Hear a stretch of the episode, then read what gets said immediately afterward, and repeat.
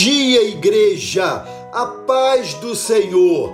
Amados, recebi uma mensagem do pastor Montosa, da Igreja Presbiteriana de Londrina, falando sobre o tempo, em um texto tão esplêndido, escrito quando, por ocasião da virada do ano de 2022 para 2023. Desejei muito trazer esse texto aqui para nossa reflexão. Eis o presente que o pastor Montosa nos deixou, intitulado Ano Novo, um Novo Tempo. Permita-me me apresentar. Eu sou o Tempo. Resolvi dar um tempo para uma conversa a tempo, para que aquilo que você chama de ano novo seja de fato um novo tempo. Então, atente bem para esses conselhos que eu lhes dou. Eu não paro nem acelero, estou sempre na mesma cadência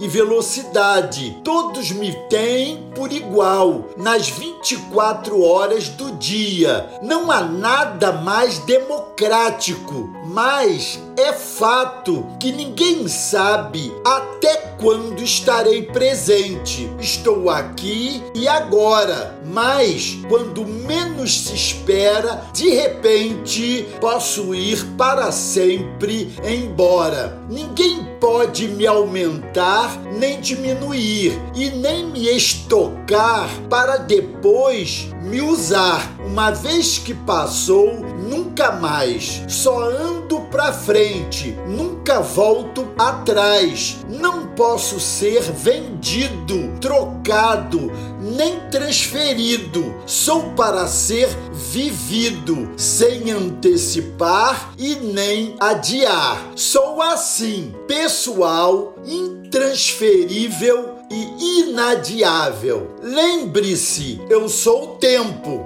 Fique ligado nesse segundo conselho que eu dou. Inspiro sábios, filósofos e poetas. Descobriram que tudo tem o seu tempo determinado e há tempo para todo propósito debaixo do céu. Há tempo de nascer e tempo de morrer, tempo de plantar e tempo de colher, tempo de chorar e tempo de rir, tempo de estar calado e tempo de falar, tempo de guerra e tempo de paz. Há tempo adequado para tudo, ao contrário do que muitos dizem que não tem tempo para nada. Não sou o vilão da sua desorganização. Aliás, é bom que se diga que não dá para matar o tempo. Eu não morro. Matar o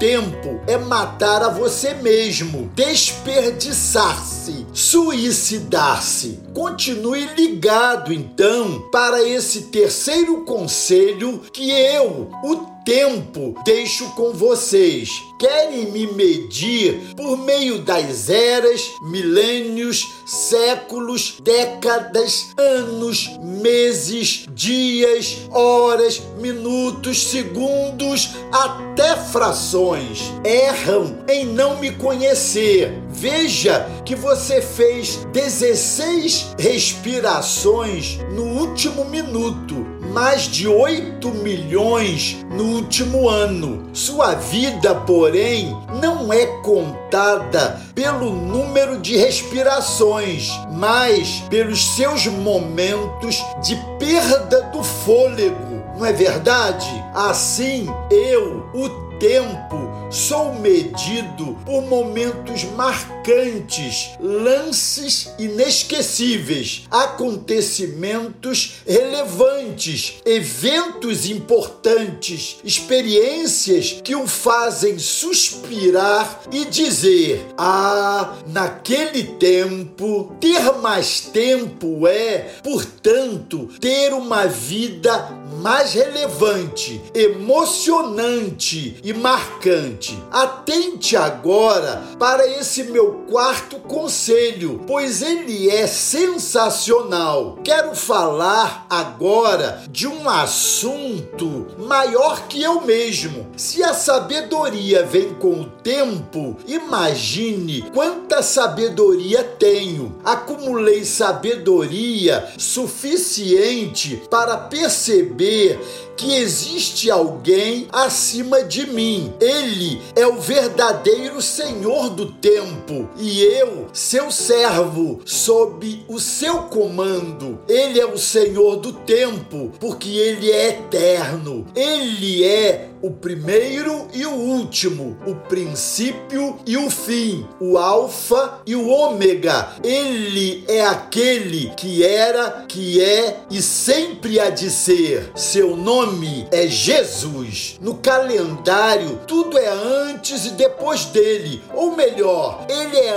antes e depois de tudo no calendário. Ele alterou a agenda da humanidade e tem o poder de alterar o seu destino na eternidade. Preste bem atenção: mais do que lhe dar longo tempo de vida, Jesus lhe oferece vida eterna, muito além, não é verdade? Agora, por último, deixo com você esse quinto conselho que eu tempo passo a você. Meu amigo, aceite o meu conselho e não perca tempo. Se você quiser uma vida sem contratempo, entregue-se a Jesus, o eterno eterno, o Senhor do tempo. Entregue-se àquele que estabelece cada momento a seu próprio tempo, aquele que tem o poder de multiplicar o tempo ou ainda de parar o tempo, aquele que tem o poder de eternizar sua vida,